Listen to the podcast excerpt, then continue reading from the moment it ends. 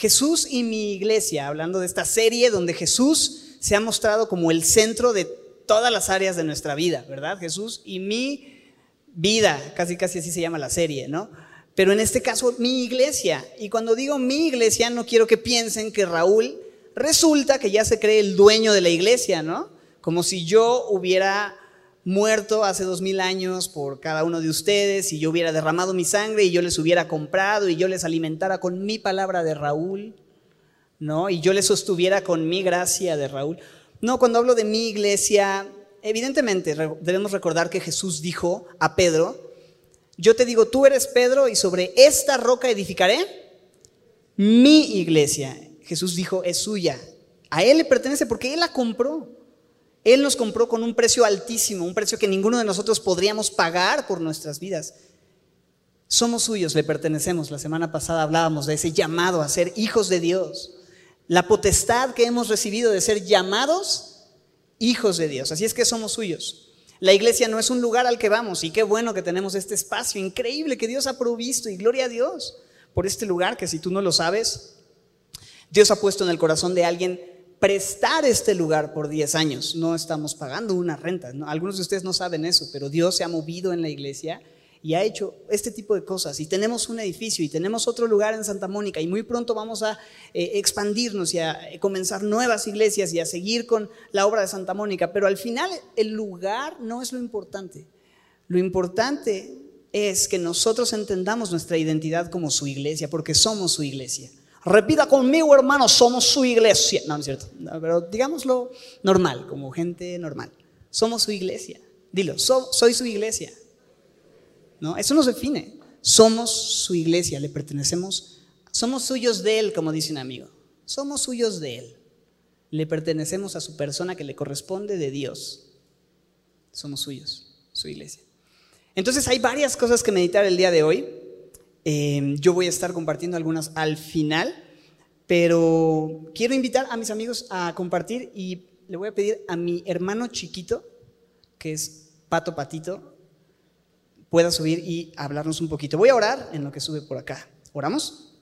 Ponemos en tus manos este tiempo, este estudio. Háblanos, Señor, y gracias por tu palabra y la libertad de poder abrirla, conocer tu voluntad, entenderla y hoy entender eso, que la iglesia no es un lugar, somos nosotros, Señor. ¿Y qué es lo que tú quieres decir acerca de la iglesia el día de hoy, Señor? Estamos atentos, háblanos, lo pedimos en el nombre de Jesús. Amén.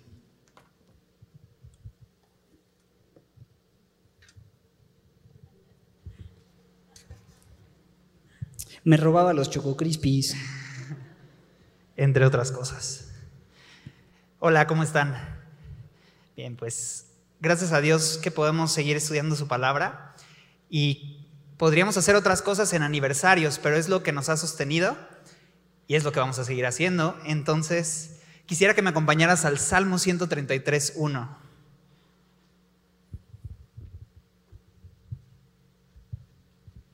Salmo 133.1.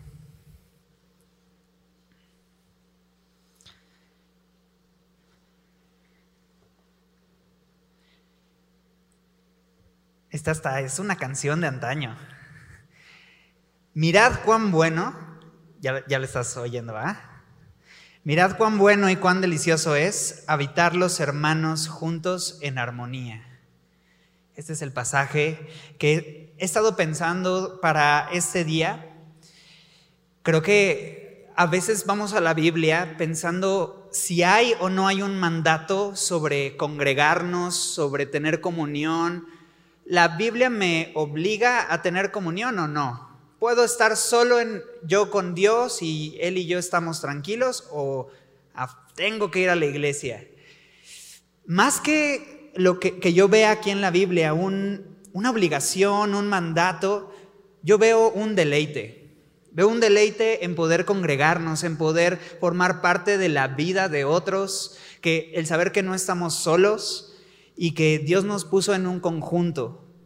Y, y creo que deja de ser una obligación cuando logras disfrutarlo, logras ver que aquí dice, habitar los hermanos juntos en armonía, que somos una familia, somos hermanos y más allá que un título, es una realidad, somos hermanos. Y, y eso, los pastores tal vez buscarían razones para poder regañar, tienes que congregarte porque mira este versículo, no. Si bien pueden haber mandatos y pueden haber instrucciones respecto a esto, tú y yo lo que necesitamos hoy no es sentir la obligación y sentirnos forzados, sino ver la necesidad que tenemos y el gozo que hay de poder estar juntos hoy o conectados y pronto juntos, si Dios lo permite, eh, los que aún están viendo desde lejos. Pero todos somos parte de la familia porque Efesios 4:6 nos coloca a todos con un factor en común. Efesios 4:6 describe a Dios como Padre de todos, el cual es sobre todos y por todos y en todos. En Juan dice que Él nos dio la potestad de ser llamados hijos de Dios. Y entonces Él se vuelve nuestro Padre a los que creen en su nombre, a los que le confiesan su necesidad de Él. Y nos coloca entonces en una familia. No nos hace hijos únicos, consentidos y mimados, sino parte de una familia que tiene que convivir y, vivir con el resto de los hermanos. Entonces, Dios no nos está forzando a tener comunión. Espera que descubramos el deleite, el gozo que trae cuando simplemente estamos dispuestos. Tampoco es un llamado a aparentar, a, pretender que estoy disfrutando. Ay, voy a la iglesia, voy a poner mi sonrisa dominguera. No, no es una, no es una invitación a pretender algo. De hecho, Romanos 12:9 nos dice que el amor debe de ser sin fingimiento. Dios no quiere que imitemos algo que no hay en nosotros, como cuando hay estas reuniones familiares y vas no más porque tienes que ir, no más porque tienes que hacer tu apariencia, pero llegaste y ya te quieres ir. Bueno, eso no nos pasa aquí, eso solo nos pasa a otros familiares, pero creo que en toda familia hay eso, ¿no? En donde de pronto está el, el lugar, está el ambiente, está la familia, y no logras hacer clic por diferentes razones, por pasado que vivieron, por, eh, por expectativas no cumplidas en la familia, y estás pero no estás, ¿no? Y en realidad Dios no nos llama a fingir, sino necesitamos desarrollar una relación. ¿Cómo podemos amar a la gente si no la conocemos? ¿Cómo podemos amar a nuestra iglesia si no estamos? ¿Cómo podemos disfrutar el estar los hermanos juntos en armonía si no estamos? La invitación es a estar, a ser iglesia, no solo asistir y sentarnos, el estar como hermanos, en armonía, en comunión. Hablar de, de la iglesia como una familia puede sonar bonito, pero creo que puede llegar a ser sobre romantizado, olvidando la realidad que en toda familia hay broncas, ¿no? Y, y la familia, hay una frase, ¿no? Que de pronto he escuchado, a veces tal vez he dicho, pero la familia puede llegar a ser difícil. Y, y de pronto las dinámicas en familia se tornan, eh, te puedes acostumbrar a la gente y puedes tomar por sentado a la gente y simplemente puedes olvidar el gozo que es pertenecer en una familia. De hecho, no todos los tiempos en familia son de alegría y felicidad, como aparece en el Salmo 133. Hay momentos incómodos y hay otros que ojalá y solo fueran incómodos, donde hay dolor, hay, eh, hay recuerdos, hay sentimientos profundos. Sin embargo, ser parte de una familia no depende si yo lo siento así o no. Aunque yo no me identifique sigo teniendo una familia porque sigo teniendo al mismo Padre y a los mismos hermanos, amados por el mismo Padre. Entonces, Dios desea que vivamos conforme a la realidad de que somos una familia, su familia, y Él desea que vivamos en comunión. Quiero ver cuatro versículos que, que expresan esta idea sobre la comunión que Dios desea sobre su familia. Eclesiastés 4.9 es el primero. Eclesiastés 4.9. Dice ahí, mejores son dos que uno, porque tienen mejor paga de su trabajo. Porque si cayeren, el uno levantará a su compañero, pero hay del solo. ¿Te das cuenta? Hay del solo que dice que cuando cayere, no habrá segundo que lo levante. Podemos estar solos. Es más, venimos de una pandemia en la que estuvimos solos mucho tiempo probablemente.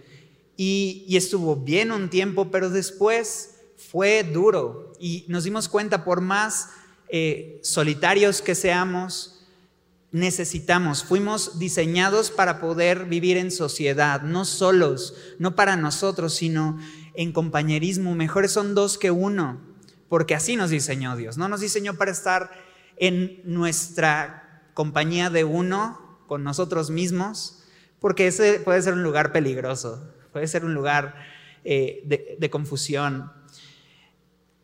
Eh, quisiera ver Romanos 12, 4, porque podría surgir la pregunta o el comentario.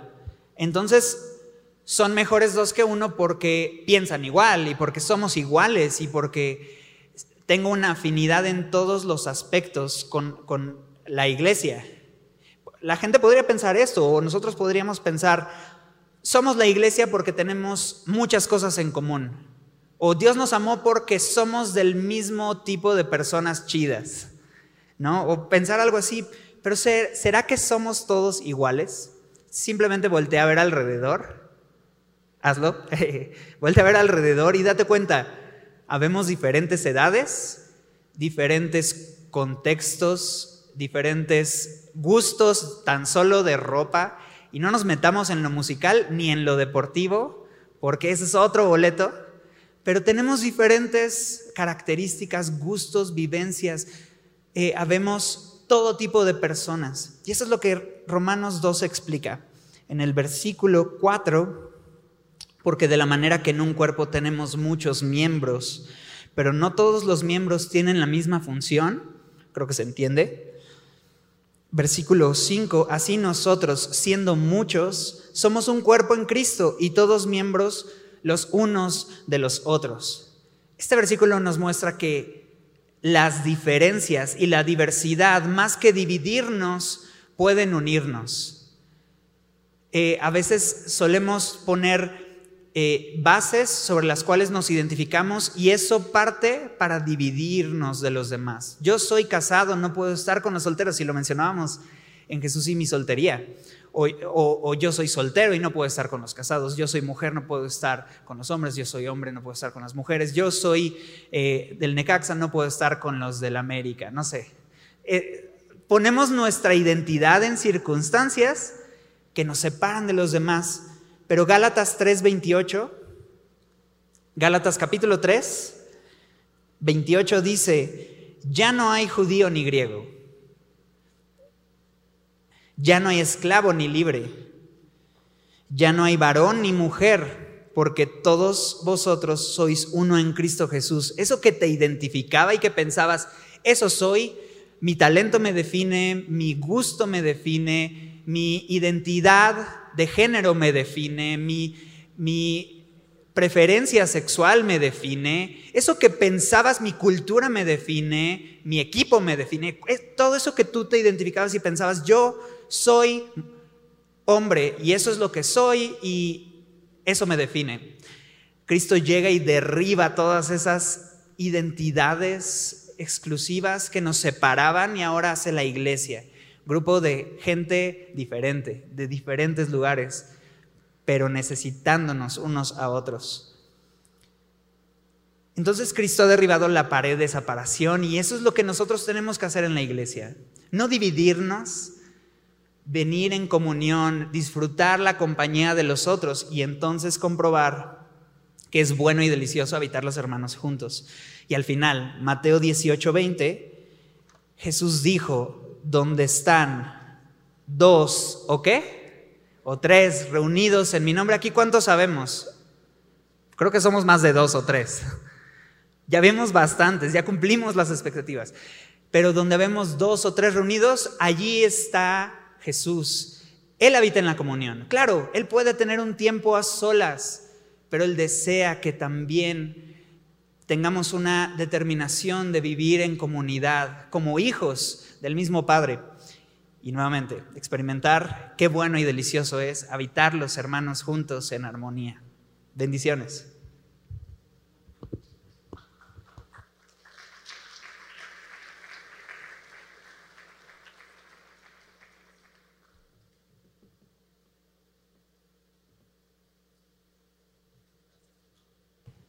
¿Cómo están? Muy buenas tardes. A nombre de Cindy, Gabriel, Dani, Pablo, gracias por sus oraciones, gracias por sus mensajes, sus muestras de afecto y cariño, que podemos estar de regreso aquí. Somos parte de la iglesia y es una bendición ser abrazados por, por ustedes. Los amamos. Reciban un saludo de parte de mi esposa y de Pablito, que todavía no pueden venir. Pero aún así, quiero recordarles que Dios es bueno y Él es fiel y Él te ama. Y en medio de tu peor problema, en medio de tu peor circunstancia, en medio de tu peor enfermedad, sigue siendo amado por Dios. Y la iglesia es un lugar en donde podemos escuchar esto, donde podemos venir de diferentes trasfondos y culturas y países, e idiomas, y, y tenemos un solo propósito, que es glorificar a Dios. Venir a enfocarnos en Cristo, porque la iglesia es idea de Dios. No es, una idea, no es una idea de una persona y dice, vamos a hacer este grupo. Es Dios quien tiene la idea de que sus seguidores le conozcan a través de su palabra. La iglesia es la esposa del Señor. Y tú y yo podemos disfrutar cada día de lo que Él ya nos ha provisto. Así que cuando yo pienso en iglesia, ¿no? Pienso en una palabra. ¿Cuál crees que es? Familia. Es lo primero que me viene a la mente cuando estoy pensando en la iglesia. La pregunta es, ¿qué importancia tiene para mí, a mi esposa y mis hijos ser parte de una iglesia local? ¿Será importante siquiera? ¿Lo considerarías o no? Estar en el cuerpo de Cristo no solo como un espectador, sino como parte de la vida de la iglesia. Bueno, sin duda podemos observar y podríamos hacer toda una serie acerca de cómo vemos el modelo bíblico y aprender cómo adoraban y se reunían los hermanos. Bueno, puedes escuchar la serie de hechos, ¿no? Pero al final tengo pocos minutos, si pudiera resumirte brevemente cómo observo el propósito del diseño de Dios en la iglesia, hoy que estamos cumpliendo estos años, creo que podemos observar algunos aspectos muy prácticos. Acompáñame a Hechos capítulo 20. Hechos capítulo 20. Una de las materias que se van a impartir este semestre es historia de la iglesia. Y es increíble saber que somos parte de esa historia. Venimos a esta línea del tiempo en el cual Dios va a cumplir su propósito.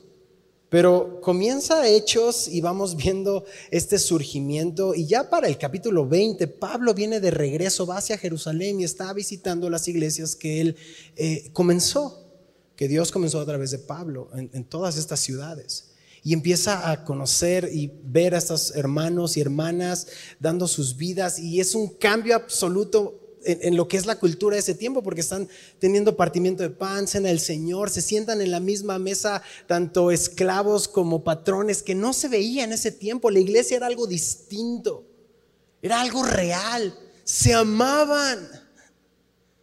Y la gente lo veía, en eso conocían que eran discípulos de Jesús. No porque se vestían de una forma u otra, porque hacían o no esta cosa, sino porque porque se amaban. Y ese amor no era un amor que se producía por mis sentimientos, era el Espíritu de Dios, era un fruto del Espíritu de Dios haciendo que pudieras amar lo inamable. Y entonces Pablo viene en este mensaje de despedida, va de regreso, ya no va a, ver, volver a ver a muchos de los hermanos. Es una escena difícil de leer porque están llorando y él está en este mensaje y ve lo que dice el verso 20. Dice, y cómo nada que fuese útil he rehuido de anunciarles y enseñarles públicamente y por las casas, es decir, todo lo que puedo enseñarte lo voy a hacer de manera pública o cuando esté en tu casa Verso 21, ¿qué voy a hacer? Testificando a judíos y a gentiles, es decir, a todos, a todos en todo lugar, ¿qué es lo que voy a hablarte acerca de, dice el texto? El arrepentimiento para con Dios y de la fe en nuestro Señor Jesucristo. Si de algo voy a hablar con todos y en todos lugares acerca de quién, de Jesús. El foco es Jesús. Y mira el verso 24 más adelante, dice, de ninguna cosa hago caso, y dice, ni estimo, si tienes tu texto, tu Biblia, subraya esto, ni estimo que dice, preciosa para mí, vida para mí mismo con tal de que acabe mi carrera con gozo y el ministerio que recibí del Señor Jesús para dar testimonio del Evangelio de la gracia de Dios. La gracia de Dios, el regalo inmerecido que Dios nos ha dado. La iglesia, ¿de quién se trata? De Jesús. No se trata de nosotros. Se trata de anunciar, dice el texto, testificar a todas las personas en todo lugar acerca de del arrepentimiento para con Dios, que el peor problema que pudieras estar viviendo no es una enfermedad porque va a venir y va a regresar y se va a volver a ir, y, o sea, y el problema después se arregla, pero viene otro más grande, pero el verdadero problema es el pecado, ya ha sido resuelto en la cruz del Calvario. Jesús lo ha hecho por nosotros.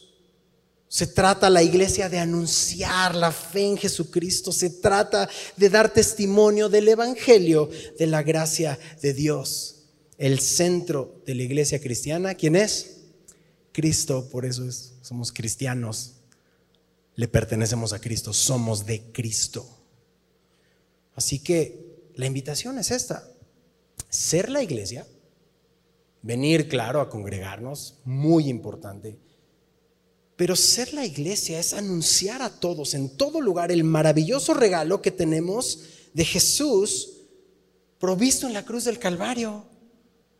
Todos tus pecados han sido perdonados en la cruz del Calvario. Los cometidos y por cometer. ¿Cómo respondes ese amor? No le das tu vida entera a Cristo. Él ha pagado por completo. Pedro dice el justo por los injustos, ¿te acuerdas? para llevarnos a Dios. No hay nada que tú y yo podamos hacer o dejar de hacer para que Dios nos ame más. Él ya nos amó. Entregó a su Hijo unigénito para morir por mí, para que todo aquel que en Él cree no se pierda, mas tenga vida eterna. Este es el Evangelio. Eres amado por Dios y Él ha provisto todo para que vengas a Él todos los días. Dios te regala salvación, te da salvación gratuita. Y no solo eso, que es demasiado, te hace suyo. Qué privilegio. Ahora eres su hijo, su familia. Y ya no es en sí en el apellido de la sangre humana, aunque si lo ves bíblicamente todos venimos de Adán y Eva, entonces sí tenemos todos en ese sentido la misma sangre. Pero aquí está hablando de algo, una familia espiritual. Lo que nos une es la sangre de Cristo que nos redime y nos hace uno con Él. Ese es un vínculo aún más fuerte. Ahora compartimos un ADN. Es Jesús. ¿No te pasa que de repente estás en la calle y pues estás en una fila en el banco, donde sea, y conoces a alguien y empiezas a platicar? Y resulta que es cristiano y empieza, en serio, yo también, y empiezan a hablar y como si se conocieran desde toda la vida, hasta lo amas, así de, no inventes, qué increíble, o vas a otro país y te pasa lo mismo en el aeropuerto. ¡Qué locura! Pero es Dios que nos da ese amor. Y si tú me preguntas qué ha hecho Dios en mi vida a través de su iglesia, qué ha hecho con mi familia, te lo digo directo, Dios me ha alabado. Dios me ha perdonado, Dios me ha dado vida espiritual y lo hizo a través de la Biblia, a través de su palabra. Si tienes todavía tu Biblia abierta en Hechos 20, mira lo que dice el verso 32. Ahora, hermanos, familia, ¿no? Os encomiendo a Dios y a qué más? A la palabra de su gracia. No puedes estar en mejores manos. A Dios y su palabra, que tiene, le conmigo, poder para sobreedificarnos y darnos herencia con todos los apartados para Dios, los santificados. ¿Cuál es la palabra profética más segura? La Biblia. Y fue Dios a través de la Biblia, de su palabra, que nos trajo a Cindy y a mí, a Él. Es Dios a través de su palabra que está edificando mi vida, mi matrimonio, mi familia. Y te digo algo, me falta tanto, apenas Dios está empezando, hay mucho por transformar. Pero esa es una vida en Cristo. Y Dios no fue magia ni mística. Fue su iglesia. Dios usó su iglesia. Cuando en la familia de Dios hablamos la palabra, oramos la palabra, enseñamos la palabra, nos consolamos unos a otros a través de la palabra. Así nos enviaban, así a mí, mensajes con textos. Eso es lo mejor, es la palabra, el consuelo. Entonces, ¿qué dice el verso? Que tiene poder para sobreedificarnos y darnos herencia con todos los santos. Y si te fijas, está hablando en plural, sobre edificarnos, santificarnos. Se hace en comunión. Varios de ustedes se saben de memoria, primera de Juan 1.3, dice que lo que hemos visto y oído, eso te anuncio. Lo que he visto y lo que he oído, para que ustedes tengan comunión con nosotros y nuestra comunión verdaderamente es con el Padre y con su Hijo Jesucristo. Cuando te plantas en una iglesia, cuando te plantas hay crecimiento y cuando hay crecimiento hay fruto producido por su espíritu, no por nosotros, sino por su espíritu. Fue en la iglesia que conocí a mi esposa. Y cuando estábamos jóvenes, estamos sirviendo en este grupo de jóvenes. Y está el pastor de jóvenes y dice, cierren sus ojos, mediten por un momento. Piensen qué van a hacer en 10 años, ¿no? Y así ya tienes a Cindy cerrando sus ojos y yo así de, viendo que los demás, ya cierro mis ojos. Piensen qué van a hacer, ¿dónde se ven en 10 años? Y ya abrimos los ojos, ¿no? Y Cindy me pregunta, ¿qué pensaste? Y yo, no, no, tú primero. Y dice, y me dice, bueno, es que yo estaba, me vi en África predicando a los niños de África. ¡Wow! Y tú y yo, ay, no, ya dime, no, está bien así. No, dime, yo me estaba bajando de mi Ferrari, ¿no? Dios usa lo vil y menospreciado. Así en canales totalmente así opuestos. Y ni África ni Ferrari, ¿no? Pero Dios nos redimió, nos unió. En la iglesia me casé, en la iglesia eh, aprendí, en la iglesia fallé, en la iglesia fui restaurado, en la iglesia mis hijos tienen sus mejores amigos, en el contexto de la familia en Cristo. No va a ser perfecta, te van a lastimar y tú vas a lastimar, tal como sucede en una familia. Es lo que va a pasar. Pero cuando pones tus expectativas en una persona, entonces va a venir desilusión. Sí o sí. Siémbrate, permanece en la iglesia, conecta. Hay tanto eh, que se eh, ofrece en la semana para que te conectes en las oraciones, en los discipulados, en el instituto, en, en las congregaciones. Y puedo decirte que en la iglesia hemos recibido el abrazo de Dios. Lo hemos visto por muchos años, lo vimos en este periodo de enfermedad. Y estoy seguro que tú me puedes decir, sí, Benjamín, pero en la iglesia me han eh, lastimado y yo no he visto el abrazo de Dios y yo he visto, y sí, claro, cada caso es particular, pero al final, si pones tus ojos en Cristo, aprendemos a perdonar, tal como lo hacemos en una familia. Y aprendemos a humillarnos y conocer que Dios está obrando en nosotros y a través de nosotros. Si va a haber momentos agridulces, cuenta con ello, te lo garantizo. Pero mientras nos apeguemos a su palabra, que dice que tiene poder para sobreedificarnos y darnos herencia. Entonces termino con esto. Estás aquí, ¿no? Y hay muchos que están conectados y esta pandemia ha hecho bendición porque hay muchos lugares que se conectan, de muchos, eh, eh, incluso países, algunos países, pero yo les invito a que en la primera oportunidad, cuando les sea posible, congréguense en una iglesia local. Vayan a la iglesia y sean la iglesia. Y los que vienen se conecten a lo que Dios está haciendo en la iglesia local. Sean edificados por la palabra de Dios. El orar unos por otros, eh, el dejarnos orar por ti, dejarnos conocerte. ¿Qué es lo que va a suceder? Lo que, lo que es la promesa de Dios. Filipenses 1.6. Terminemos con esto. Que la buena obra que Dios comenzó, te lo sabes de memoria, Él la terminará hasta el día de Jesucristo. Plántate y deja que sea Dios el que haga su obra en ti. Que Dios te bendiga.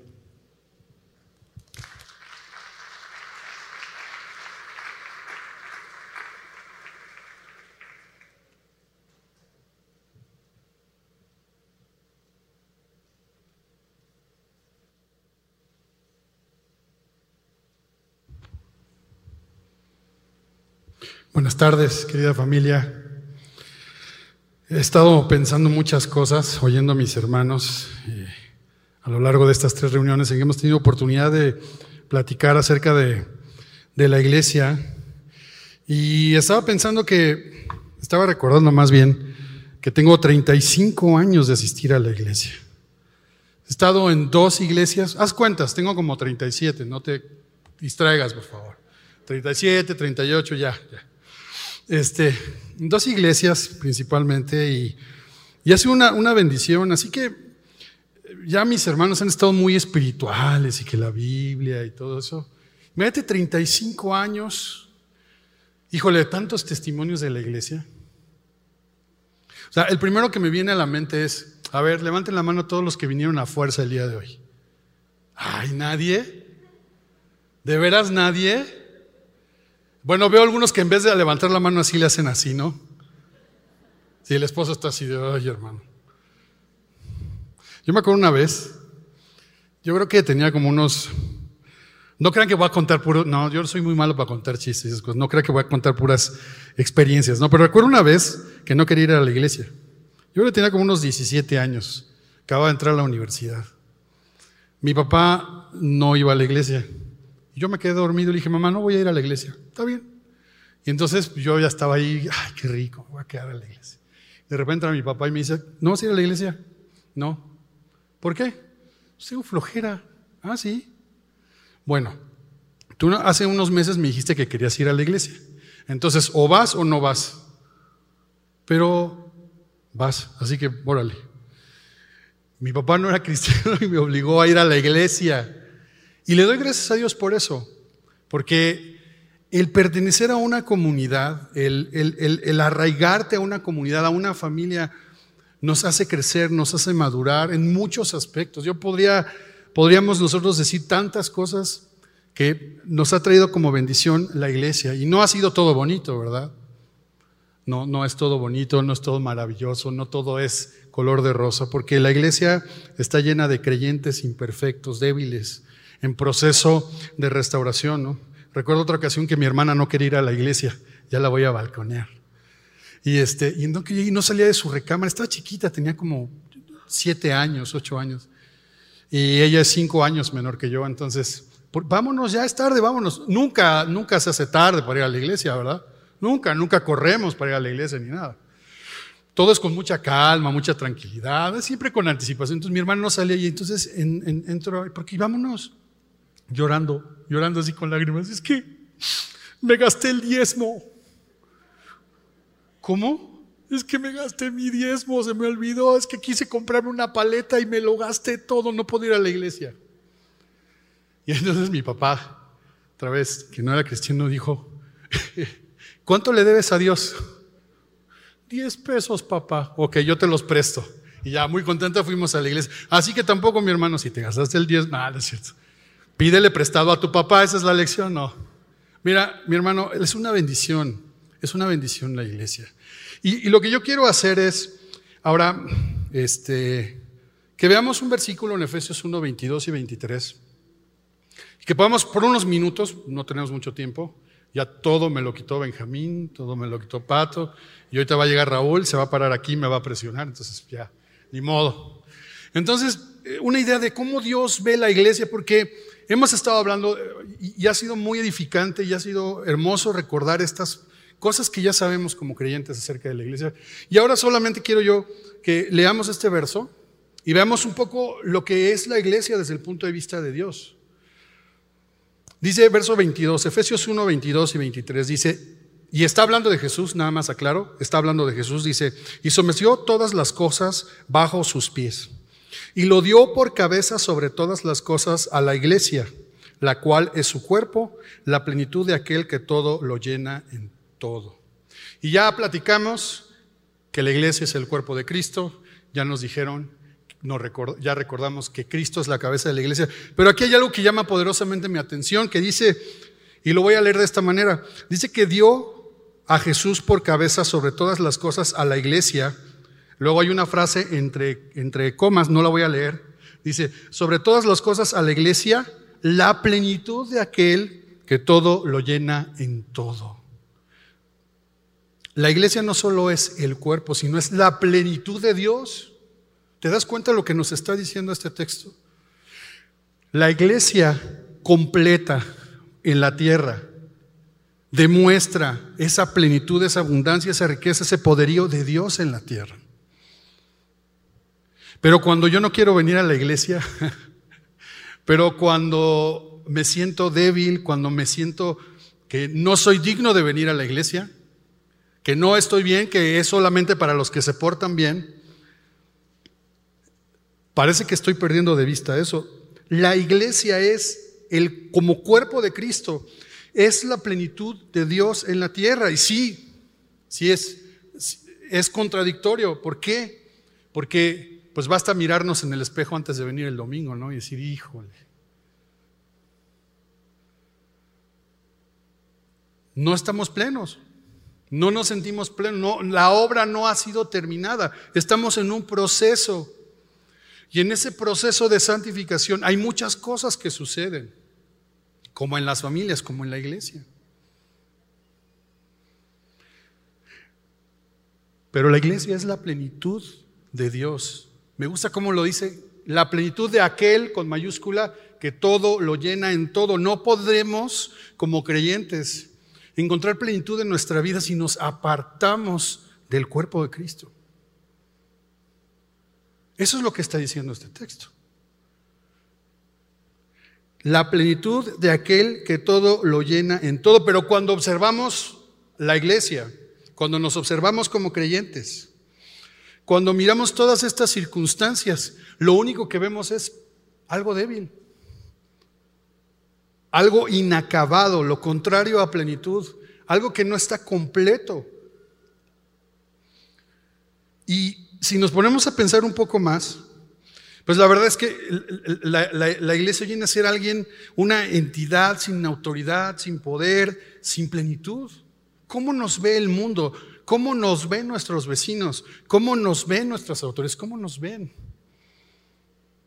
Y de, pronto la iglesia es vista como, religiosa, como juiciosa, se la pasa juzgando, eh, intolerante, que no es amorosa, hambrienta de poder político. A veces se le mira como una empresa de pronto a veces no hay cosas, no, no se dicen cosas buenas de la iglesia, pero la Biblia dice que la iglesia, que es el cuerpo de Cristo, es la plenitud de aquel que todo lo llena en todo. Y así es como lo mira Dios. Pero nosotros nos sentimos débiles, incompletos, defectuosos, vulnerables. ¿Cómo? ¿Cómo ser la iglesia? ¿Cómo somos iglesia? Y el punto es que en cada generación, a lo largo de la historia, la iglesia se ha visto frágil, débil, a veces torpe, lenta, pero en cada generación se ha predicado la verdad, se ha predicado el Evangelio y en cada generación ha existido la posibilidad al mundo de conocer la verdad de Dios a pesar de los débiles, vulnerables, lentos creyentes. Vas a revisar el Nuevo Testamento. En 12 años hemos estudiado el Nuevo Testamento, ¿no? Las, eh, las cartas que escriben los apóstoles, a las iglesias nos muestran la vulnerabilidad de los creyentes, aún en esas primeras comunidades de creyentes. Piensa en los romanos, el libro de los romanos. Una iglesia dividida por eh, asuntos raciales. ¿Quién puede ser salvo? ¿Los judíos o los gentiles? ¿Para quién es la salvación? Ese es un problema racial. ¿Tenemos problemas raciales hoy? ¿Étnicos? Sí, en el mundo hay esos problemas. Imagínate esos problemas dentro de la iglesia. No, tú como no eres judío, no, eres, no tienes salvación. Tienes que hacer estas cosas. Piensa en la carta a los Gálatas. Ya se estaban volviendo legalistas, ¿no? Piensa en la carta a los Corintios que hablábamos la semana pasada, ¿no? Tolerantes al pecado, buscando relevancia cultural. ¿Y qué me dices de Efesios y Colosenses? Acabamos de leer un texto en Efesios. Ahora estaban buscando una nueva sabiduría, una nueva forma mística de alcanzar a Dios, ¿no? ¿Y qué me dices de los tesalonicenses, no? Preocupados por el final de los tiempos, nada más, ¿no? Si iban a resucitar, si había resurrección o no, cómo iba a ser el final de los tiempos. ¿Y qué me dices de las cartas generales? Pedro, Juan, Santiago, Hebreos, Judas, ¿qué me dices de eso? Cartas que los apóstoles escribieron a iglesias, a comunidades a lo largo del imperio romano que estaban a punto de abandonar la fe, que estaban cansados de ser perseguidos, que estaban confundidos, agobiados por la persecución, seducidos por falsas enseñanzas y estaban a punto de abandonar la fe cristiana. Y entonces los apóstoles vienen a exhortar a esas diferentes comunidades. ¿Qué significa esto? Que desde el principio hasta ahora, la iglesia es una comunidad vulnerable y la plenitud de Dios contrasta con la vulnerabilidad de nosotros como creyentes de nuestra fragilidad ante el mundo, ante el sistema en el que vivimos entonces. ¿Qué decir por último de Apocalipsis? Las siete cartas a las siete iglesias. Nos dan testimonio de cómo habían fallado en varias cosas. Y seguro nosotros seguimos fallando. Pero la iglesia sigue siendo el cuerpo de Cristo. La iglesia sigue siendo la plenitud de aquel que todo lo llena en todo. Entonces, pues ¿para qué nos congregamos, no? Entonces, es obsoleta la iglesia, está derrotada, es inservible, vale la pena congregarse. ¿De qué me sirve formar parte de una comunidad de débiles, de gente que no se puede transformar, que no son campeones? ¿De qué me sirve? ¿Será entonces que mejor apagamos las luces y nos vamos? No, porque la escritura dice que la iglesia es la plenitud de aquel que todo lo llena en todo. Y déjame leerte este versículo en la nueva traducción viviente. Dice, Dios ha puesto todo bajo autoridad de Cristo, a quien hizo cabeza de todas las cosas para beneficio de la iglesia. Y la iglesia es el cuerpo de Cristo, Él la completa y la llena y también es quien da plenitud a todas las cosas en todas partes con su presencia. Sí, somos frágiles, débiles, inacabados, incompletos, imperfectos. Pero Cristo es la cabeza de ese cuerpo, la cabeza de la iglesia y está aquí para beneficio de nosotros, para darnos plenitud. Y ese, esa plenitud no la vamos a encontrar en la realización personal ni a solas, sino viene esa plenitud de Dios cuando formamos parte de la familia de Dios. Y tú si has puesto tu confianza en Jesús, eres parte de esa comunidad. Ahora necesitas ser, necesitamos ser y continuar y permanecer y arraigarnos en una comunidad, en un lugar específico. Semilla solamente es una pequeña expresión de la multiforme gracia de Dios, no es la única. Hay muchas en el mundo, muchas iglesias en el mundo, pero solo una es la iglesia. Y en la iglesia está la plenitud de Dios en la tierra. Cristo fue dado a la iglesia para nuestro beneficio, para completarnos. Es en Cristo que tenemos plenitud en medio de nuestra debilidad. Entonces, hoy más que nunca, a pesar de pandemias y a pesar de que no nos hemos podido congregar físicamente, hoy más que nunca es necesario. Porque el mundo sigue necesitando de oír el Evangelio. El mundo sigue necesitando ver a la iglesia actuar. Y la vulnerabilidad, reconocer que somos vulnerables, débiles, que no estamos completos, que estamos en proceso de construcción. ¿Sabes qué produce? Cuando nosotros reconocemos eso, va a producir autenticidad. Lo que el mundo necesita es ver una iglesia auténtica no juiciosa. Una iglesia auténtica, sí, somos así, no somos perfectos. La verdad no está en nosotros. La iglesia es que predica y proclama la verdad. Y esa autenticidad que nos da el reconocer nuestra vulnerabilidad frente a la plenitud y la majestuosidad de la presencia de Dios en la iglesia, nos va a dar credibilidad también. Nos da compasión, cuando nosotros nos sentimos, ah, pues yo estoy pleno porque yo voy a la iglesia, eso es orgullo espiritual. Y eso nos hace juzgar a los demás, juzgar sobre todo a la gente que no conoce de Dios. ¿Cómo poder ser iglesia en este tiempo? Reconociendo esa vulnerabilidad, esa debilidad que tenemos como iglesia. Somos débiles, no tenemos recursos, no tenemos capacidades por nosotros mismos pero por eso Cristo es la cabeza de la iglesia, la plenitud de aquel que todo lo llena en todo. Entonces, ¿qué tenemos que hacer, mis queridos hermanos? Ser iglesia. Ver la iglesia como Dios la ve. pero mi hermano de aquí al lado, pero mi esposo, pero mi esposa, pero mi hijo, pero mira, pero mira, el otro me hizo, pero mira el otro.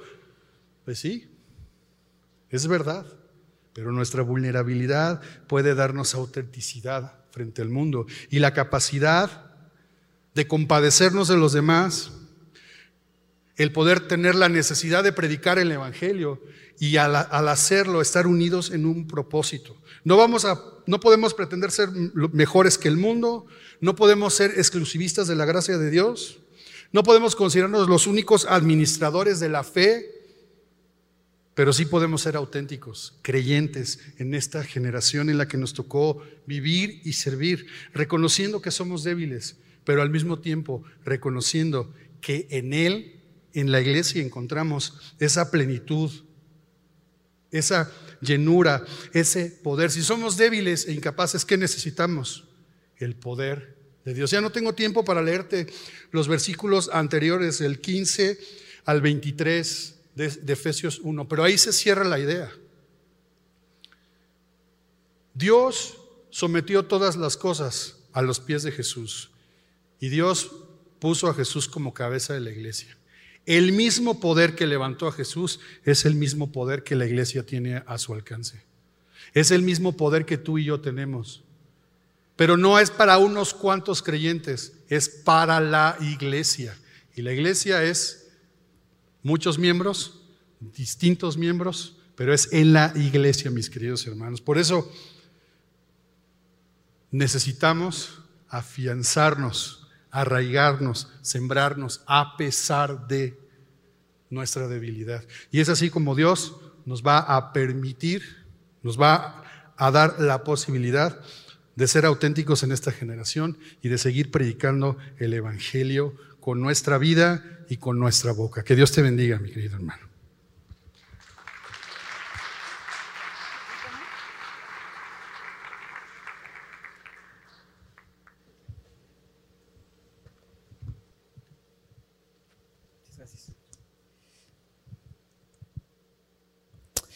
Ya no les dije de sus, sus cover bogs. ¿Saben qué son cover bogs?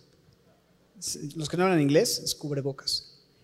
Cover bogs, que ahí tenemos algunos cover bogs personalizados para los semillosos junto con su libretita ahí lo van a tener. Entonces, este es un detallito ahí para que lo tengan y tomen ahí también este, la comanda, digo, eh, notas de, parece de mesero, ¿va?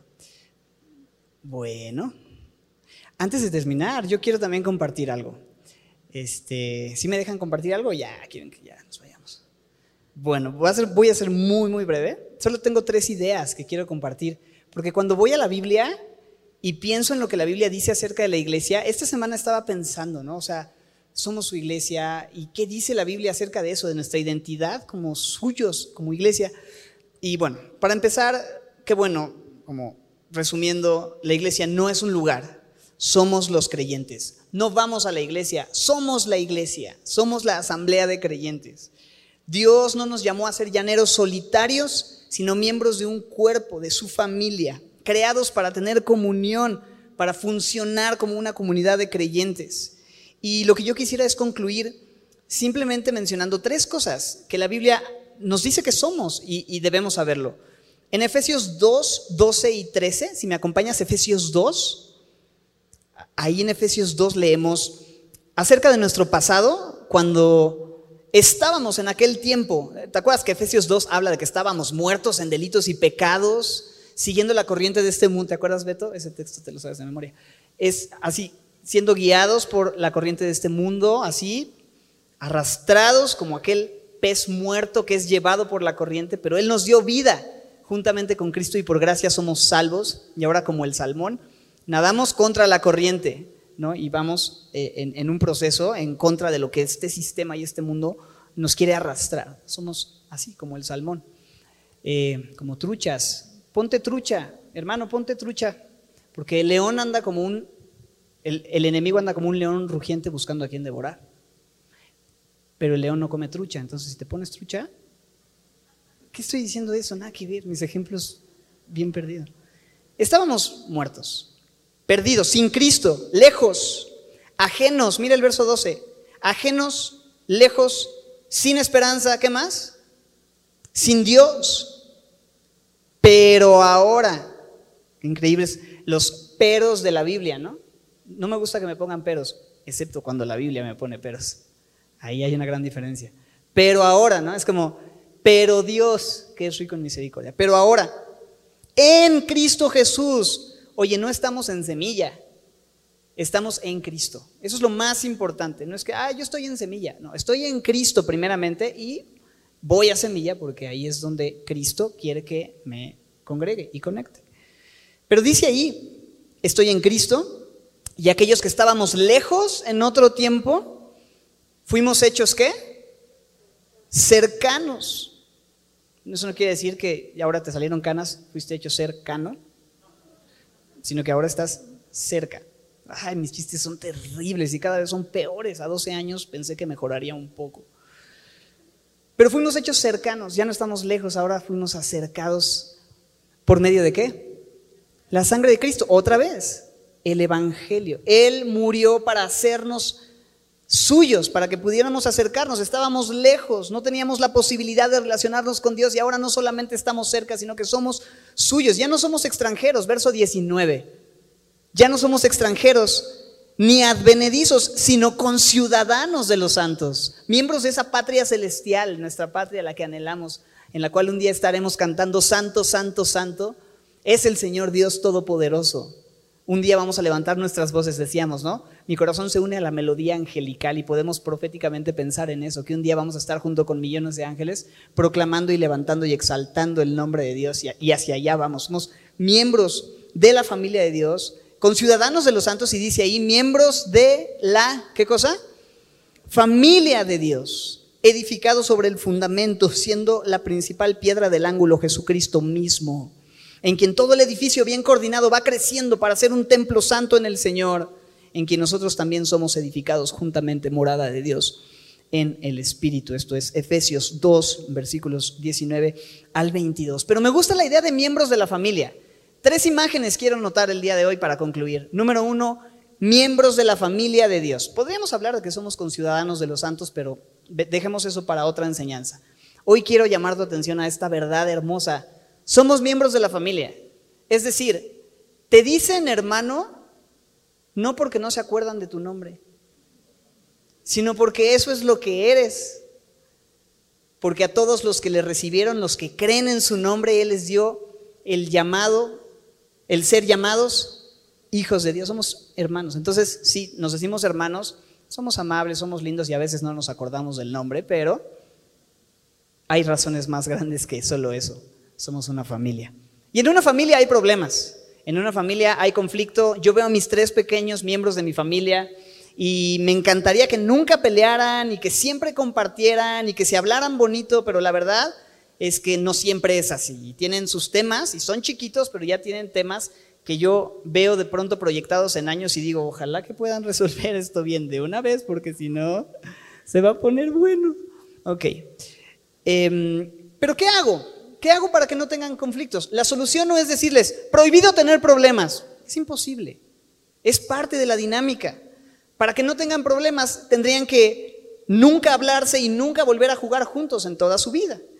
Lo que les enseñamos más bien es a resolver sus conflictos, a comunicarse, a aprender a tratarse, a hacerse responsables, a pedir perdón, a perdonar y así. Eso es la dinámica en una familia y así en la familia de Dios quisiéramos que no hubiera conflictos, pero para que eso fuera así tendríamos que dejar de hablarnos y dejar de congregarnos y dejar de relacionarnos. Es parte de la dinámica en la familia de Dios el aprender a tratarnos, a amarnos, a perdonarnos, a hablar verdad.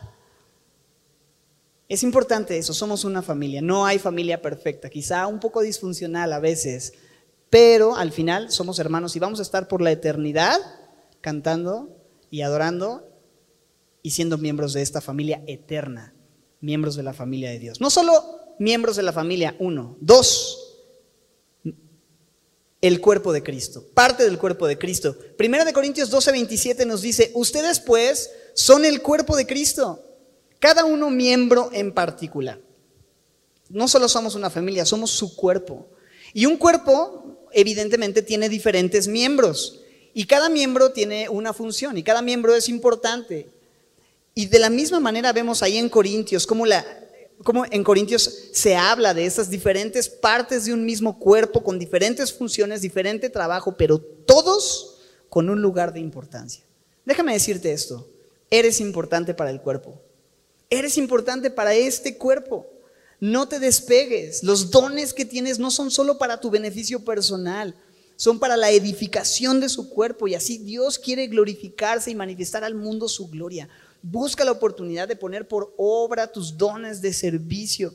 Lo que sea que Dios te haya dado, no es, no es lo mejor, estar separados, ser independientes, pensar que no necesitamos al cuerpo. Esta imagen del cuerpo nos, nos enseña la importancia de estar conectados siendo parte. Y por último, entonces les dije tres ejemplos. El primero que vimos es acerca de la familia de Dios.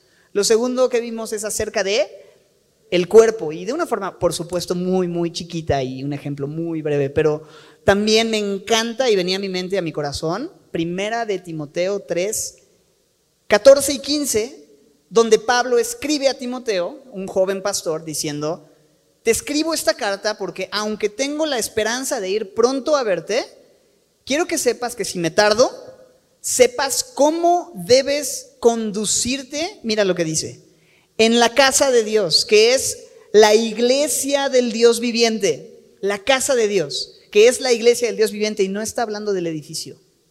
Otra vez, qué padre tener este lugar y otros lugares y que Dios nos permita eh, eso, eh, ir a otros lugares, locales, salones, etcétera. Pero la gente es la casa. Tú y yo somos la casa, tú y yo somos el templo, tú y yo somos la iglesia del Dios viviente, la cual es descrita al final del verso 15 como ¿Qué dice? Columna y baluarte de la verdad. Columna levanta, no, perdón, sostiene. La columna sostiene, ¿no? Es lo que sostiene el edificio. Y el baluarte, ahora sí, levanta, ¿no? pone en alto algo, una bandera, un estandarte. Columna y baluarte. ¿De qué? De la verdad. ¿Y quién es la verdad?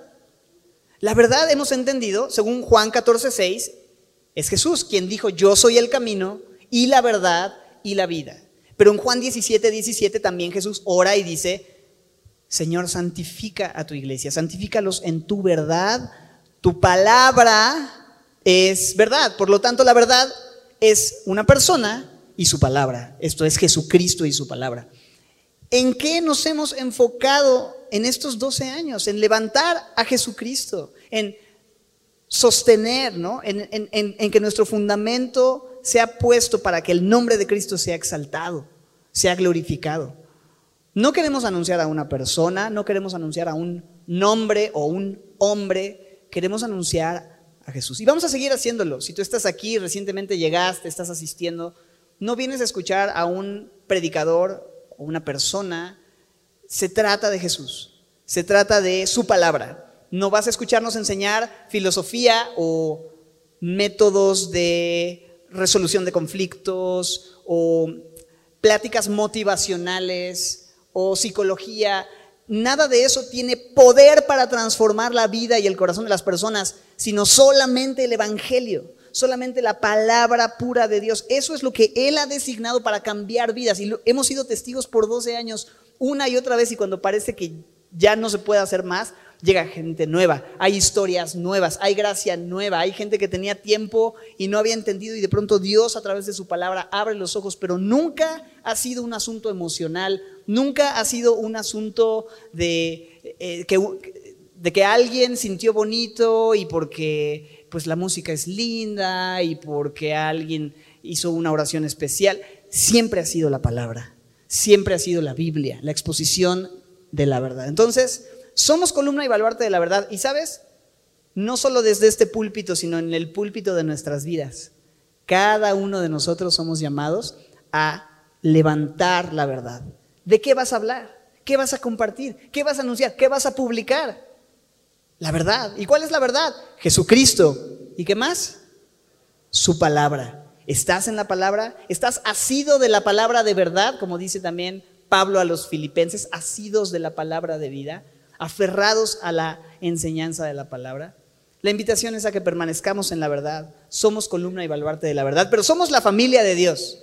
Un poco disfuncional, pero tenemos un papá perfecto que nos ayuda y nos mantiene a resolver conflictos y ser restaurados en eso. Somos un cuerpo, tenemos actividades, tenemos funciones, tenemos dones, tenemos una, una responsabilidad en el cuerpo y es bueno ponerlo por obra, pero también somos columna y baluarte de la verdad llamados a sostener y levantar y proclamar la verdad de Cristo y su palabra.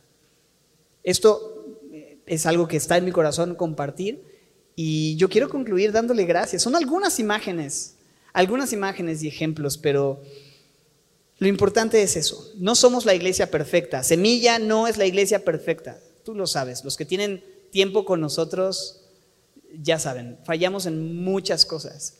No pretendemos ser la última Coca-Cola en el desierto, ni mucho menos. Otra vez, semilla solo es una pequeñita expresión de la multiforme gracia de Dios, la patita más chiquita de, dice el pastor Héctor, ¿no?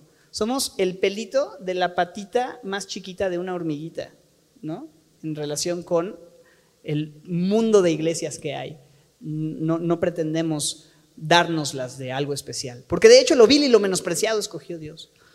Pero sí somos una iglesia amada, una iglesia llamada, una iglesia que Dios quiere seguir usando, estoy seguro, en los próximos años para seguir predicando la verdad a través de la vida de cada uno de nosotros.